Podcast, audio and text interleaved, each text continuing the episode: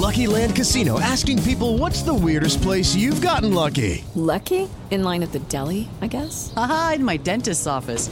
More than once, actually. Do I have to say? Yes, you do. In the car before my kids' PTA meeting. Really? Yes. Excuse me, what's the weirdest place you've gotten lucky? I never win and tell. Well, there you have it. You can get lucky anywhere playing at LuckyLandSlots.com. Play for free right now. Are you feeling lucky? No purchase necessary. Void where prohibited by law. 18 plus. Terms and conditions apply. See website for details.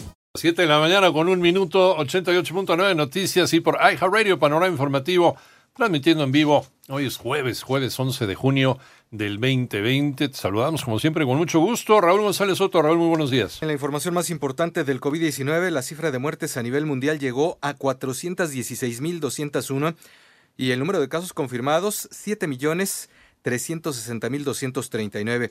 Además, la tasa de recuperación es del 90%, que se traducen en un total de 3.780.300 pacientes curados. Por otra parte, el Consejo de Ministros francés presentó un proyecto de ley para poner fin al estado de emergencia sanitario por COVID-19 el 10 de julio. En tanto, el presidente Emmanuel Macron dará un mensaje nacional el domingo por la noche. 7,5 el número de casos confirmados de coronavirus sigue aumentando en México. Mónica Barrera. La Secretaría de Salud ya confirmó 129.184 casos de coronavirus en el país, más de 53.000 casos sospechosos y 15.357 defunciones, lo que representa 708 decesos más en las últimas 24 horas. Las 32 entidades federativas para esta semana que termina el domingo están en el máximo riesgo, que es el color rojo. La ocupación hotelera hasta un máximo del 25%. Son restaurantes, cafeterías, sus servicios solamente para llevar lo que son peluquerías, estéticas, barberías, pueden brindar sus servicios a domicilio, pero sus locales deben de permanecer cerrados con medidas sanitarias. Parques y plazas, sí hay una apertura de una aforo hasta un 25%, pero recordando que el mismo también es para la actividad física. Así lo dijo José Luis Salomía, director general de epidemiología. Las actividades que definitivamente están suspendidas, es decir, en semáforo rojo no debe de llevarse a cabo estas actividades, como son los gimnasios, los spas, los cines, los teatros, los museos, los centros comerciales, los lugares de culto, las congregaciones masivas, conciertos eh, similares, los bares o similares, todos estos también deben de permanecer todavía cerrados hasta que se pueda llegar a un siguiente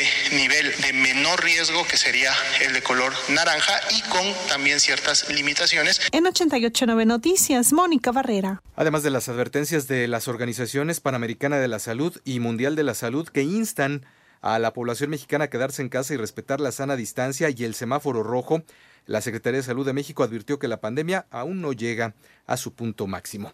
Las 7.7, el IFT asegura que no fue informado sobre la propuesta para crear el Instituto de Competencia para el Bienestar. Manuel Hernández al señalar que no fueron informados de la iniciativa de ley presentada por el senador Ricardo Monreal, que contempla la creación del Instituto Nacional de Mercados y Competencia para el Bienestar, que fusionaría la Comisión Federal de Competencia Económica, el Instituto Federal de Telecomunicaciones y la Comisión Reguladora de Energía. El IFT dio a conocer que no emitió ningún tipo de comentario o sugerencia con respecto a este proyecto. A través de un comunicado señaló que sin perjuicio de lo anterior, en cumplimiento a su mandato constitucional de promover el desarrollo eficiente de los sectores de telecomunicaciones, comunicaciones y radiodifusión siempre mantendrán una actitud abierta al diálogo con otras instituciones del Estado mexicano en beneficio de la competencia, los usuarios y las audiencias. Cabe señalar que la propuesta de fusionar estos tres órganos autónomos tiene como base la austeridad al considerar que son una pesada carga en tiempos donde se necesitan ahorros. En 88.9 Noticias, Manuel Hernández. 7 con 8, el Banco Santander alertó a sus clientes de una nueva modalidad de fraude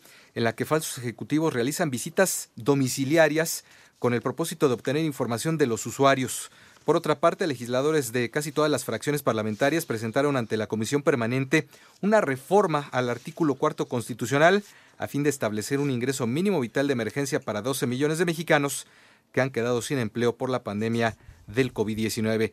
Y Santiago Nieto, titular de la Unidad de Inteligencia Financiera, aseguró que no existe ninguna persecución en contra del presidente de la cooperativa Cruz Azul, Billy Álvarez, y las investigaciones se encuentran apegadas a un acto de presunto lavado de dinero. Siete con ocho en la UNAM no regresarán, no regresarán a las aulas antes del 30 de junio. Toño Aranda.